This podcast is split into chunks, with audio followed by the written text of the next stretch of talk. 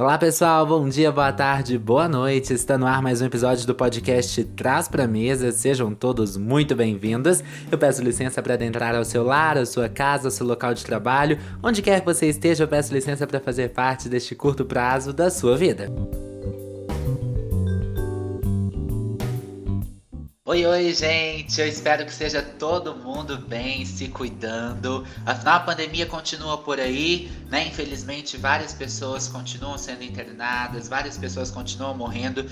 E não custa nada a gente cuidar da gente, cuidar de quem a gente ama, né? Então espero que seja todo mundo muito bem se cuidando. Nós estamos aqui agora em um novo dia da semana, nas quintas-feiras.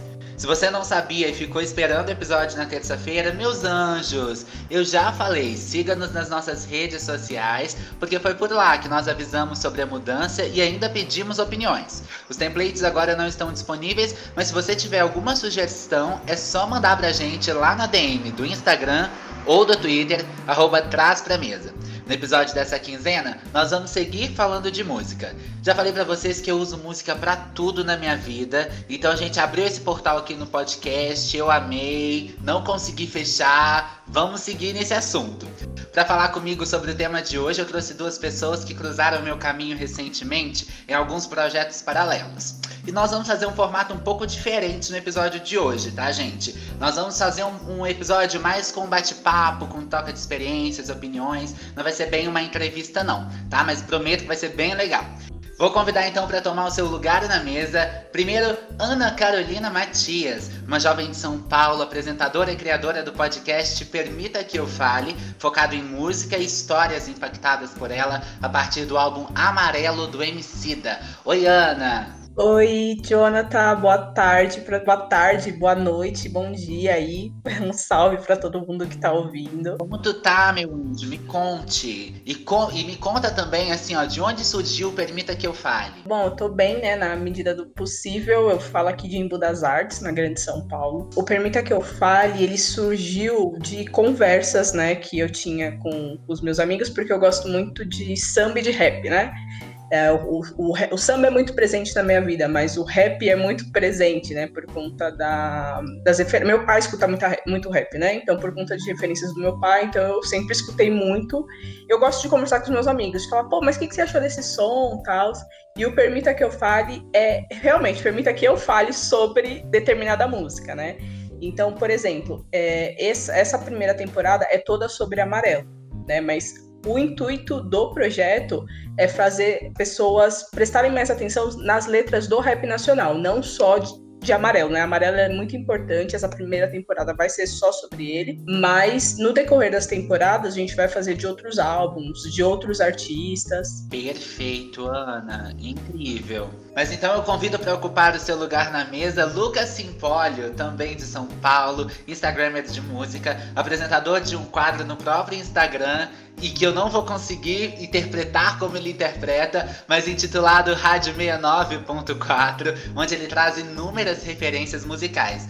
Oi, Lucas, e já começa fazendo a abertura do seu quadro no Instagram, por favor. Você acabou de sintonizar na rádio 69.4, essa rádio do prazer. Essa é a abertura do meu, da minha rádio no Instagram. Perfeito. Jonathan, obrigado por permitir que eu sente na sua mesa. É, tá sendo um grande prazer. É, como você disse, eu sou de São Paulo, sou comunicador social e nessa quarentena eu acabei desenvolvendo um projeto. Eu sou uma pessoa muito musical. Eu falei, ah, por que não fazer uma rádio nos meus stories do Instagram? Então começou com uma leve brincadeira um dia. O primeiro foi sobre sexo, então falei que saudade daquilo da Isa, uma música da Daddy Jackson. E foi indo nesse clima. Na hora que eu via, as pessoas gostaram. Isso foi em março que começou, nós estamos em setembro. E eu faço todas, todas as sexta-feiras no meu Instagram, sexta-feira à noite, um tema diferente. Então já teve sexo, já teve potência preta, já teve divas da, da música. Então cada semana eu invento um tema e as pessoas colocam suas músicas também, então é uma troca de, de música com, com, os meus seguidores. Sim, uma troca muito, muito legal. Gente, eu quero começar o nosso papo falando um pouquinho de que música conta sempre a história de um povo, né? Conta sempre a história de uma sociedade, através das letras, das composições. É muito engraçado que a gente sempre consegue traçar momentos históricos, né? Por exemplo, músicas como Cálice, para não dizer que não falei das flores, Aquele Abraço, retratam momentos momentos da ditadura no Brasil. Agora a gente tem uma onda de sucesso das drags, né? Pablo Vittar, Gloria Groove, Lia Clark e várias outras que marcam um momento histórico da evolução da conquista dos direitos LGBT no Brasil e no mundo, né? E também fala sobre aceitação da diversidade em vários âmbitos. E aí eu queria saber, gente, vocês lembram de alguma música, algum álbum que marcou história ou que tá marcando história, né, no mundo ou na realidade que vocês estão inseridos? Nossa, uau. Pergunta, Jonathan. Nossa, são tantas, né? São tantas músicas. A gente vive de música, né? Total. E é isso, sabe? Né? Mas vocês lembram de algum assim específico? Eu acho que um álbum muito importante, eu sou bem fã da Beyoncé, né? Mas eu já vou trazer ela aqui pra essa mesa. Eu acho que o Lemonade foi o álbum ali que a Beyoncé gritou. Olha, gente, sou preta, tô aqui, vou falar sobre negritude, sim. Além de todo o processo de traição e tudo mais, mas o foco principal que ela trabalhou ali foi a negritude. Então, eu acho que é um álbum que marcou muito. Sim, meu Deus, Beyoncé, né? Beyoncé, assim, se lançando como preta. E eu acho que é muito importante o Lemonade no na história da carreira da Beyoncé, porque desde o princípio ela sempre, todo mundo sempre falava, né, do, do embranquecimento da, da artista, né, o tanto que ela se moldava para entrar dentro da, da, daquela dentro da, da caixinha do, dos streamings mesmo, né? E aí, depois que ela conquistou, né, e se tornou Beyoncé, Daí que não tinha mais para ninguém, aí ela falou: "Bom, então agora é momento", né? E aí ela lançou Lemonade, agora veio Black King. Ana. Sim, eu tava pensando, né, que na periferia e marcou muito foi o, o álbum do Racionais, o Nada Como Um Dia Após o Outro, né?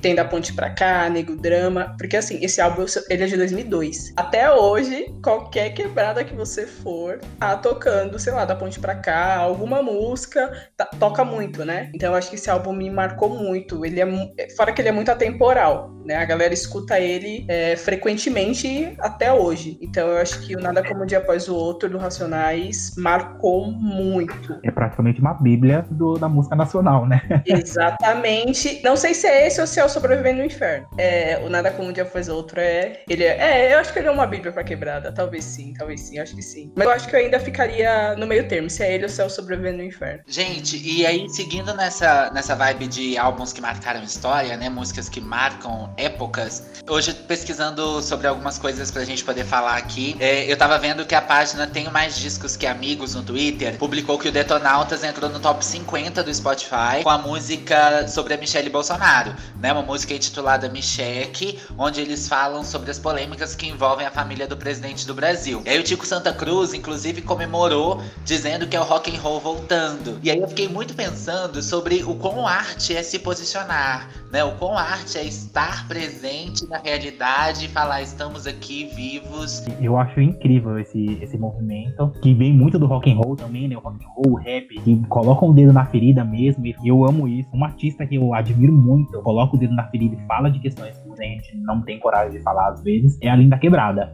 É uma artista que eu admiro muito, que faz um, um funk transviado, como ela mesma. Fala sobre questões que às vezes nem o, o público gay ali tá preparado para consumir. Já teve momentos que eu fui em shows ali que era um público LGBT e aquela música que coloca o dedo na ferida, que fala sobre sexualidade, sexualidade LGBT, e eu lembro de olhar as pessoas focadas ouvindo, tipo, gente, como ela tá falando isso? Então eu acho importante isso, você questionar a sociedade. Eu gosto muito da linha, amigo, porque ela fala, não só através das músicas, né? Ela fala quanto pessoa, ela chega no, no, lugar e já se posicionando, né? Ela fala sempre que ela não é nem ator nem atriz, ela é atroz. Estética também é posicionamento político. Então eu gosto muito que ela tá sempre se posicionando e, e ela leva a existência dela como um posicionamento. Eu não tenho nem palavras para falar sobre Linda Quebrada, porque real, eu ouço as músicas dela e eu vou assim, ó, me arrepiando inteiro, porque é isso, né? Ela leva toda a resistência, toda todas as dores dela, a história dela, ela leva na música. Aquela música dela, A Lenda, né? Ela fala muito sobre a história dela, sobre essa questão de, de não ser aceita, de ser expulsa da igreja e de mesmo assim lutar e saber que, que quando a gente é diferente, a gente não pra gente poder se destacar, a gente não pode só. Não, não basta a gente estudar, né? Não basta a gente ser é, melhor que o outro. A gente tem que ser três vezes, quatro vezes melhor. Né? A gente tem que ser fenomenal no assunto. E a diferença é que não pode errar, né? Essa essas pessoas igual a Linda Quebrada, a Lineker, elas sempre estão fazendo o, o melhor. E, inclusive, é, vocês falaram, tipo, delas, e eu tenho uma música delas que, nossa, tá na minha playlist frequentemente, que é Sereia. Na verdade, eu, conhe... eu não conhecia muito a, a Linda Quebrada, eu conheci ela com uma música da Carol Conká, com a Glória Groove, né? A Alavancou maravilhosa, e aí depois eu comecei a acompanhar. E em relação à, à música lá do Detonautas, eu acho que a arte, além dela passar informação, ela educa, né? A arte, ela tem esse dom, assim, de tanto de informar, mas como trazer mesmo conhecimento, sabe, das coisas. Eu acho muito importante. Toda forma de arte, música, poesia, grafite. Total, a arte é conscientização, né, Ana? E aí a gente falando sobre, sobre isso, né, sobre arte, resistência, etc. É, Será que a arte tem limite, gente?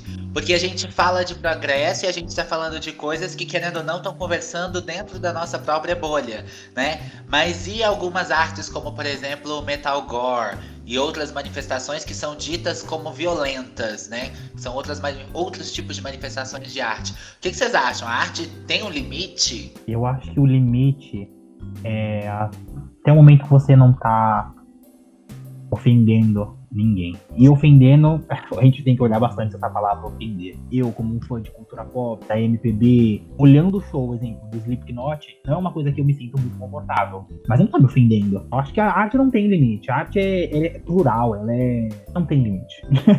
eu partilho do mesmo pensamento que o Lucas, porque eu acho que também a arte ela tem a capacidade, né, de quebrar algumas regras, né, de falar o que. Não sei, o que você não vai ver no jornal, a arte talvez ela vai falar de uma outra forma. A partir do momento que ela desrespeita alguém, eu acho que já que aí precisa haver limites. Eu não sei se faz parte de desrespeitar. Eu acho que a gente está em 2020, né? Eu acho que é, é, essa parada de respeitar o próximo, eu acho que tem que estar tá presente em tudo. Gente, tá. Mas, por exemplo, e as músicas que elas antes não eram problema, mas e hoje, dentro do politicamente correto, dentro dessa mentalidade, dessa consciência que nós temos, né, de, de respeito ao outro, enfim, dessa cultura que nós temos de politicamente correto.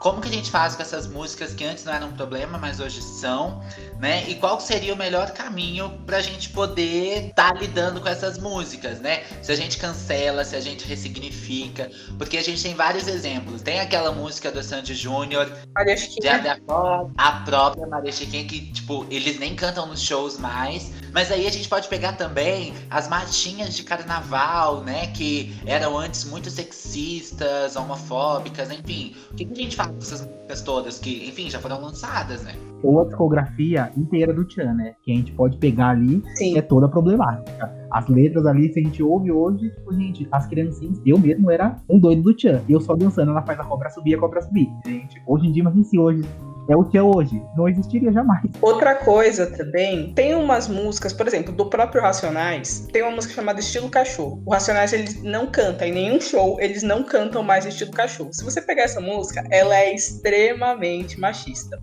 Eu já vi algumas entrevistas do Brau, e no, em show mesmo, ele tem partes que ele não canta mais a música porque ele, ele pede desculpa e não canta mais. Ele fala que não tem para que mudar. Pô, a obra do cara tem 30 anos, esse, o álbum tem 18 anos, né? Os caras têm 30 anos. Ele fala, o homem, né? O mundo ele é machista, gente. Ele foi construído dessa forma. Mas a gente sabe o que, que dá para mudar. A gente hoje 2020 a gente sabe o que, que, que dá para ser ajustado ainda. Então eu acho que não é nem questão de não ouvir. Tipo, você escuta e você começa a analisar como é que era aquela época, né? Tipo, nossa, meu, isso daqui naquela época era era gritante, sabe? Tipo, ninguém falou nada. É, é, eu acho que é mais uma análise você fazer. O crioulo mudou também, uma, uma música dele é super pejorativa, é super. É... Não é respeitoso você tratar uma pessoa dessa forma. E ele, e ele agora sim, o crioulo sim, ele mudou a letra dele, mas cada um tem um posicionamento. As pessoas têm informação, ela, ela sabe para onde recorrer. Sim, gente, a informação revolucionou, né? E o acesso à informação, no caso, né? Hoje em dia não tem como mais algum artista virar e falar, ah, eu não sabia, ou eu não não tinha informação. Não, todo mundo sabe, tá ali para todo mundo. É sobre compreender também as dores dos outros, né? Que às vezes não é a nossa intenção, mas acabou machucando o outro. Exatamente. a gente não pode só a gente não pode só ligar o foda-se, né? A gente tem que ter um, um approach diferente. Gente, já que a gente está falando sobre essa questão de negritude, eu queria puxar um assunto que é as nossas referências, né? Porque a gente tem vários artistas no Brasil que são conhecidos e reconhecidos nacional e internacionalmente, né? Pelo potencial vocal extraordinário e temos ali assim muitas pessoas, né? Para pegar um exemplo antigo, nós temos Tim Maia. Para pegar um exemplo atual, nós temos, por exemplo, Linda Quebrada, que com o documentário Bicha Travesti foi lançado lá em outro país, foi lançado na Alemanha, se não me engano. Então, assim, nós temos um potencial maravilhoso. E aí eu queria que a gente falasse um pouco sobre as referências pretas sabe? Sobre a importância dessas referências na nossa construção. As minhas referências de música, grande maioria são pretas. Então, desde Djavan, Alcione, Jessie, Jorge Aragão, Emílio Santiago, tudo artista preto da, da MTV ali. Então, cresci ouvindo isso. Até artistas internacionais, Michael Jackson, Beyoncé, a Solange, Steve Wonder, que é um grande ídolo da minha vida. Um dos meus álbuns favoritos da vida é Steve Wonder. O Pharrell, que eu acho que produz como, como ninguém. Eu tive essa referência preta desde a infância. E é engraçado até que, por produzir muito conteúdo de música no meu Instagram, um amigo meu me mandou mensagem em branco. Falou: Posso te fazer uma pergunta? Eu vejo que você sempre compartilha é, música de pessoas pretas você só ouve pessoas pretas? E eu achei engraçado porque não era uma coisa consciente. Aí eu falei, nossa, é... não, eu, são só os artistas que eu ouço de verdade, eu compartilho aqui, não é uma coisa pensada, tipo, ah, só vou compartilhar. Mas depois disso passou a ser uma coisa consciente, tipo, é isso mesmo, eu vou divulgar artistas pretos. Minha, meu pai é negro e a minha mãe é branca, só que, tipo, a família da minha mãe é super misturada também. E o meu pai, ele. Eu sou muito fã do meu pai, né? Ele sempre ouviu muita música e sempre samba e rap. Meu pai é muito do rap, tipo, muito. Tanto que demorou muito para eu conseguir é, assimilar os raps atuais, né? Por exemplo, o MC, da Rael, porque eu achava que os caras não era rap, né? E é muito engraçado, porque eu sou de 96, o meu pai é de 41, né? E, e olha esse, esse preconceito, né? Tipo, eu ouvia, sei lá, um, um o rap mais pesado, tipo facção central. Então quando surgiu esses, esses caras, eu já, já tive um pouquinho mais de dificuldade para assimilar. E, meu, muito incrível o que o Lucas falou, porque um amigo meu me falou esses dias, ele falou assim, meu, é engraçado, né? Toda música que você posta, ou, ele, ele falou assim, na verdade ele falou assim, o seu tipo de conteúdo no seu, nas suas redes sociais, você pode ver, ou você tá falando do Corinthians quando tem jogo, ou você tá falando de algum álbum de rap que lançou, ou, ou algum samba, ou alguma, sabe? É sempre essa, essa referência preta, sabe? E também não era algo pensado, era algo que eu escutava no meu dia a dia. Tanto que quando eu era pequena, eu achava que todos os pais ouviam ouvia, sei lá, Martinho da Vila num domingo à noite, sabe? Tipo, Jorge Aragão. Eu achava que todo mundo ouvia, sei lá, 105, o espaço rap, né? Eu achava que todos os pais ouviam isso. Aí quando eu fiquei sabendo que o pessoal não ouvia, eu ficava, meu Deus, o que, que vocês ouvem então? Eu falo muito do rap do samba, mas o meu pai escuta muito, sei lá, o Michael Jackson também. Ele curte muito. A Nina Simone, maravilhosa. Bezerra da Silva, né? Que já vai pro samba também. São, são músicas. São artistas, né? A música preta é muito presente na minha vida. Gente, e falando de samba, né? Ele explodiu, foi para todos os lados do mundo, influenciou muito o mundo inteiro, né? O mundo inteiro hoje ouve samba. E aí a própria Rosalia ouve música brasileira, né? Não sei se vocês conhecem a Rosalia maravilhosa, né? E, e o funk, esse novo rap brasileiro, será que ele vai poder ser o nosso novo samba? Será que essas esses novos, esses novos ritmos também vão estourar assim internacionalmente? Eu acho que o, o, rap ele vem muito do samba, né? A cadência do rap, ele vem da cadência do samba. Eu acredito muito que o samba ele é meio que o, o bercinho ali de grandes gêneros musicais do Brasil. Cada, eu acho que o, a cultura brasileira assim está exportando cada vez mais o funk. A gente vê parcerias aí de artistas de fora fazendo parceria com brasileiros. Tem exemplo, um bom exemplo, o Frank Ocean lançou um CD dele e ele usou um trechinho da Gal cantando ali uma música, uma música Baby da Gal. Eu acho que o Brasil está cada vez mais exportando a nossa cultura. Sim. É, eu acho também que é, depende do legado que você vai deixar, né? Porque hit, a gente já viu, vê muito artista de uma música só, né? Por exemplo, o, o que, que o MC da fez com o Amarelo. Isso daqui é um. Para toda a trajetória do cara, né? Empresário, tem o, o Laboratório Fantasma, então tem a TV agora, né? No Twitch, tem várias coisas. Então eu acho que é muito do legado que a pessoa vai deixar, né? Que o artista deixa. Ela pode fazer um hit, pode estourar, mas sei lá, daqui 10 anos eu não sei se eu vou falar dele, sabe? Eu, acho que talvez essa seja a pergunta, né? Não sei se vai estourar. Eu, eu acho que a pergunta seria se. Não sei. Qual legado, né, que essa galera tá deixando para Ou tá fazendo, né, escada para deixar algum legado para que eles consigam estourar internacionalmente e, e, a longo prazo, né? Porque o hype tá aí. E nessa onda de legado que tu tá falando, né? É... E aí me veio várias premiações na cabeça, né? O Jonga, que foi nomeado no BET, né? Que é uma premiação para músicos pretos. É, o Baco, que foi nomeado junto com, com Beyoncé e Jay-Z em Cannes, né? Enfim, inclusive ele ganhou do Jay-Z da Beyoncé na categoria dele. Bom, enfim, essas várias pessoas. E aí, e aí já que a gente tá falando de legado, perguntar para vocês se vocês acham que essas pessoas, eles estão criando influência ou eles estão usando algo americanizado e assim, e super desvirtuando da, da essência deles enquanto artista? Eu acho que tem muita influência muita influência, mas eu não acho que ele esteja se desvirtuando, não. Eu não acredito nisso, não. Eu. Influência, né? Influência todo mundo tem. Pô. Você pega o sample, o próprio sample, tipo, sei lá, qualquer música. Esses dias eu descobri o sample de Não Existe Amor em SP sem querer. Esse sample é da Lauryn Hill. E sem querer, eu não vou lembrar o nome dessa, da música, mas eu escutei e eu voltando. Eu falei, gente, isso daqui, eu conheço esse som. E aí eu falei, aí depois eu fui pesquisar, eu falei, é, é o sample de Não Existe Amor em SP. Então, assim, é, tem muita referência, né? Tem que beber da fonte, eles têm que beber de alguma, alguma forma. Eu não acho que seja desvirtuando, inclusive, a arte, ela, ela se expressa de. O, o, eu vou falar do rap, né? Continuar falando do rap. O rap, ele se. O do Baco, por exemplo, e o, e o Jonga é rap, gente. E eles se expressam, a levada deles é totalmente, é, às vezes, diferente, sei lá, o que eles estão falando, mas às vezes com o mesmo propósito, né? O, o Jonga tem um álbum chamando. É, falando um menino que queria ser Deus e olha, olha, olha onde o Jonga chegou hoje, sabe? É, o Baco também, tipo, Kanye West da Bahia. Eu não sei se ele. Eu, eu não acredito que ele esteja assim desvirtuando, não. Eu acho que tá bem dentro, inclusive, da. Eu acho que tá bem dentro.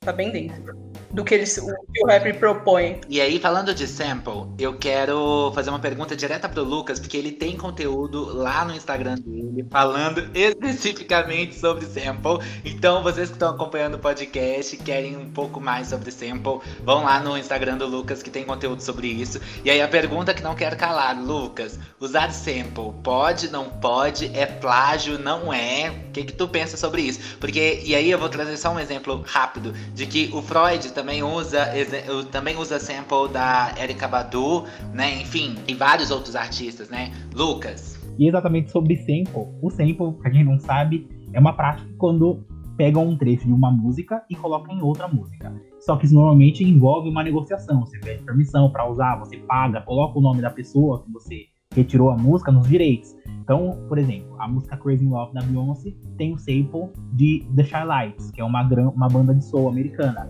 Então, se você abrir a música Crazy Love da Beyoncé e ver os créditos, vai ter o nome do, do um, de um dos moços do The Shy Lights.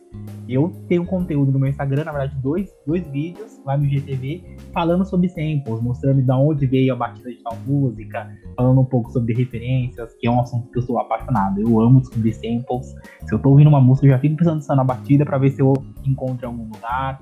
Eu, tenho um universo que eu amo. Eu tenho uma playlist no meu Spotify que eu coloco uma música embaixo de onde veio o sample. Que é uma playlist que eu vou, vou alimentando ela. E de vez em quando eu vou colocando mais um pouco de conteúdo no meu Instagram.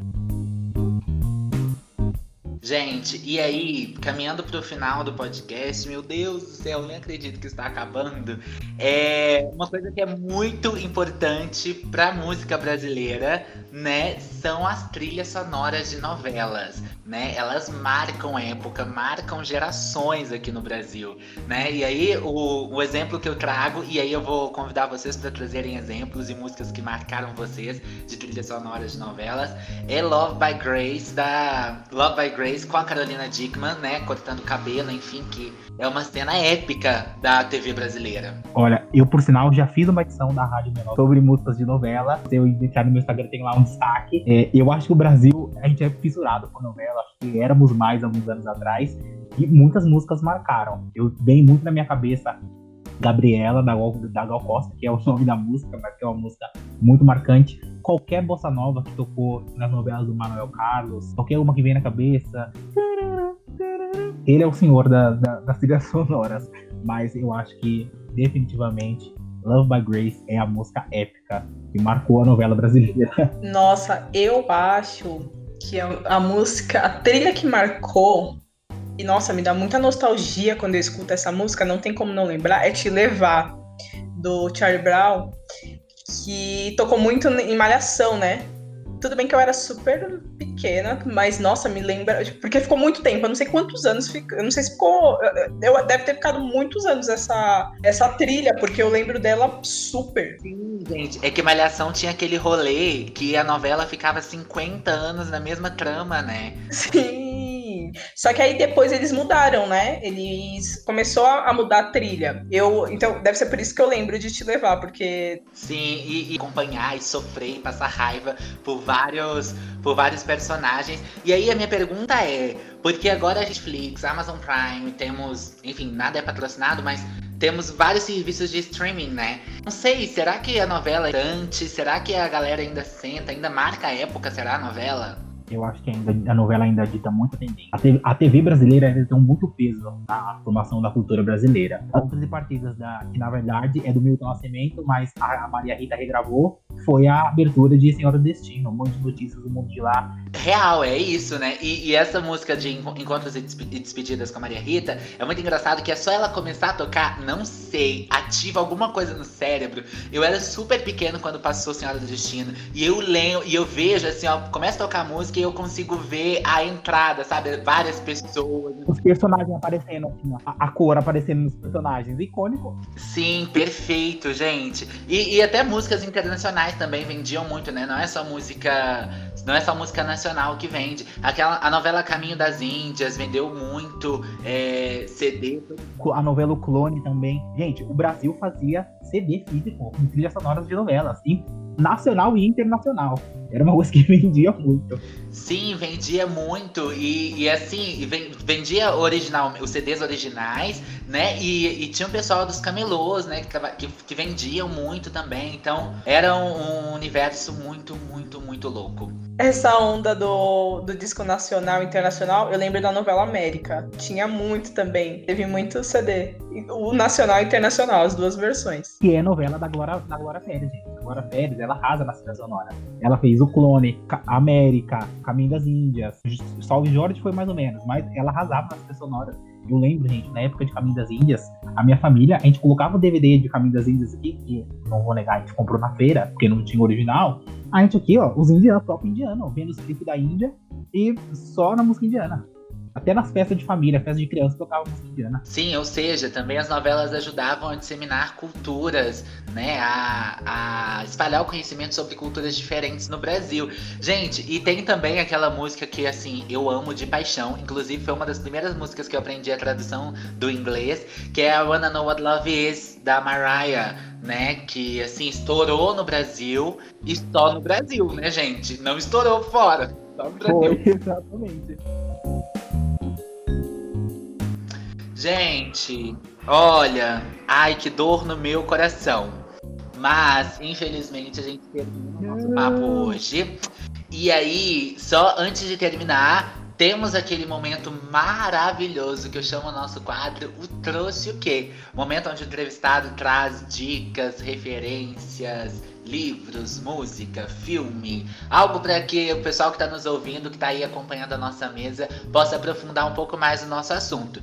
E aí, então, conte-me, Ana Carolina Silvério Matias, trouxe o quê? o, a série da Nina Simone, que tá no Netflix. É, gente, é incrível, sério. Eu não conhecia a história da Nina Simone e meu, sério, eu acho que tem umas duas horas essa série, mas é, é a série, é maravilhosa. Uh, o podcast permita que eu fale. Eu acho o conteúdo tá bem legal. Eu acho válido trazer aqui também fazer o que? O meu merchan. Ela faz a divulgação dela. E eu, eu acho que é isso. Eu acho que o Danina Simone, acho que vai dar. É, eu, eu trouxe só dois né? No caso, um, um, uma série, porque eu acho que essa daí tem bastante conteúdo. Acho que é bem legal. Vai ser bem interessante. Perfeito. E Lucas Simpólio, conte-me tudo, não me esconda nada. Trouxe o quê? Eu tô chegando pra essa mesa agora com um bolinho e com algumas indicações. Eu vou conseguir trazer só uma. Mas olha, o documentário Quincy Jones, que tem na Netflix, chama Quincy. Você não sabe quem é Quincy Jones? Ele é o responsável por produzir os três primeiros álbuns do Michael Jackson: o Off the Wall, o Thriller e o Bad. São três binários. O Michael Jackson ganhou horrores de prêmios. Foi o Quincy Jones também que produziu a música We Are the World. Então, cara, ele é fenomenal, preto, incrível. Esse documentário mostra um pouco sobre as produções dele, o começo da carreira dele, racismo que ele sofreu ali, que ele tocava jazz, a dificuldade para entrar no mercado. É maravilhoso. Um podcast também, o um podcast negro da semana. E ele traz, às vezes, algum, cada semana um, um preto, mas já fez de várias pessoas. Joe Contrain, que é maravilhoso. É... Eu queria indicar dois álbuns também. Aqui ele trouxe muita coisa para essa mesa, né? Mas tudo bem, tudo bem, Jonathan? Espero que sim. eu tudo certo, vamos lá. Eu trouxe dois álbuns que são álbuns que me representam muito. É, o Songs in the Key of Life, do Steve Wonder, que é um dos meus álbuns favoritos da vida. É um álbum maravilhoso, tem vinte e poucas músicas, se eu não me engano, e é, é uma obra de arte, de ouvir assim e deleitar. E o A Sea the Table, que combina até com o podcast, né? Com a tradução, um assento na mesa. O álbum da Solange, que é maravilhoso, é um processo sobre negritude ela inteira falando sobre negritude, sobre não tocar no cabelo preto, sobre se identificar. É, tem uma, até as interludes desse álbum é incrível. A, a mãe dela, a Ritina, que é a mãe da Beyoncé também, Solange, irmã da Beyoncé, falando sobre o mês de diversidade negro ali, o mês negro dos Estados Unidos. É incrível, é um álbum também para deleitar, ouvir a letra com atenção, principalmente se você for preto você vai se identificar muito. Gente, olha, então para vocês que estão acompanhando o Traz Pra Mesa, muitas referências, eu trouxe o que de hoje tá cheíssimo das quinzenas, vocês vão passar 15 dias lotados de referências, lotados de coisas para poderem acompanhar, lerem, ouvirem, assistirem, né? Ana Carolina e Lucas, muito obrigado pela companhia de vocês até aqui, muito obrigado por terem aceitado o nosso convite e estado aqui participando da nossa mesa, tá bom? Obrigado você, querido lindo. Eu que agradeço, Jonathan. Eu fiquei super feliz com o convite. E até a próxima, né? Obrigada mesmo. Muito obrigado, Jonathan, por abrir espaço na tua mesa pra gente, pra gente conversar um pouco aqui. Foi maravilhoso. Eu amo falar sobre música. Pessoal, muito obrigado então, meninos. Gente, ó, como sempre, os links do Trouxe o Quê, os links para os nossos convidados, as produções dos nossos convidados estarão na descrição do episódio ou lá no nosso Instagram e no nosso Twitter, arroba Traz Pra Mesa. A gente segue aqui falando sobre música e eu convido ela, Ana Ju Pereira. Você estava fazendo quando Donald Glover lançava o clipe This is America? O videoclipe violento escancara a dura realidade dos negros americanos e faz crítica desde a violência policial até a abordagem de momentos históricos dos Estados Unidos. Não há novidade que a cultura norte-americana ainda domina todo o mercado. Inclui também a música. Na coluna de hoje trouxe para vocês um resumão do protagonismo dos negros em criações de gênero musicais. Preparados? Então vamos lá! Os pulsantes sons da África influenciaram muito a música popular brasileira. Os batuques, que no continente fazem parte de cerimônias religiosas e festividades, deram origem ao machixe, maracatu, samba e também a aclamada bossa nova. A maioria é de percussão, como tambor, atabaque, cuíca, afoxé, agogô, marimbá e alguns tipos de flauta. A música cubana foi premiada com a influência africana no surgimento da rumba, e em Trinidad e Tobago o calypso ganhou vida. Entre os fins dos anos 50 até o início dos anos 60, nascia no Brasil o samba jazz, que floresceu junto à bossa nova no contexto da modernização do samba, com foco na cidade do Rio de Janeiro. O samba jazz se distingue da bossa nova pelo maior investimento na seção rítmica, esta prática, voltada para os ritmos da bateria, das percussões e dos baixos, caracteriza, entre outros fatores, a ligação do samba jazz com a tradição da batucada de samba e com a cultura afro-brasileira. Analisando as gravações do circuito de samba jazz em Copacabana nas décadas de 50 e 60, o artigo de Brian McKen traz à luz uma prática de blues tanto na estrutura de 12 compassos como na utilização da escala blues, como matéria de improviso bastante comum naquela época. Seguindo o caminho do rio Mississippi, o som do blues viajou de sul a norte dos Estados Unidos e se modificou. Hoje, você pode ouvir o blues em todos os cantos do mundo, mas talvez o que você não sabe é que o blues saiu da África e chegou nos Estados Unidos e era tocado pelas mãos de trabalhadores de plantações de algodão. Eles também entoavam seus fortes cantos durante o trabalho. Nos juke joints, bares nas entradas administrados por africanos, era possível ouvir e dançar o blues regado a jogos e bebidas. Após a Guerra Civil, eles passaram a divulgar o ritmo em outras partes do território americano. Com o tempo, o blues tornou-se o principal fonte de inspiração para vários dos clássicos de gêneros musicais americanos, como jazz, soul, disco, country e rock and roll. Com a temática da crítica social, o reggae, o hip hop, incluindo o rap, também passaram por influência dos ritmos africanos. Na última década, esses gêneros aparecem com grande influência na indústria cultural. Álbuns como To Pimp a Butterfly e Damn, do Kendrick Lamar, Lemonade, da Beyoncé e e Bluesman, do Bacchus do Blues, são exemplos de como a discussão em torno do direito dos negros e representação da negritude chegou ao mainstream. Hoje é um hino para toda a cultura negra quando falamos de artistas como Rihanna, Kanye West, Milton Nascimento, Alcione, Bob Dylan, Chuck Berry, Bacchus do Blues e muitos outros que representam com muito respeito nossa cultura. Quando a música mainstream passa a carregar cada vez mais mensagens de uma minoria e quando ela passa a ser criada pela própria minoria, suas mensagens chegam a diferentes grupos que, em outras circunstâncias, provavelmente nunca seriam impactados por elas. A cultura afro nos trouxe tanta coisa boa que daria uma enorme lista, mas podemos pensar para a próxima coluna. O que acham? Conta pra mim, lá nas nossas redes, quais são seus cantores preferidos, partindo dos gêneros que eu comentei aqui. Pode ser? Então vejo vocês lá. Bom, essa foi as informações desta coluna. Obrigada por me ouvir até aqui e vejo vocês no próximo programa. Texto e voz de Naju Pereira. Edição Carlos Catelan. Pessoal, esse foi mais um episódio do podcast Traz Pra Mesa, apresentado por mim, Jonathan Carter, com coluna de Naju Pereira, produção e edição de Zé Catelan. Lembrando que você pode trazer assuntos e convidados para as nossas próximas mesas. Por isso, nos siga no Instagram e no Twitter, arroba Traz Pra Mesa. Por lá, vocês ainda conferem os posts e dicas extras do nosso produtor Zé Catelan. Esperamos que tenham gostado. Nos vemos na próxima mesa. Tchau!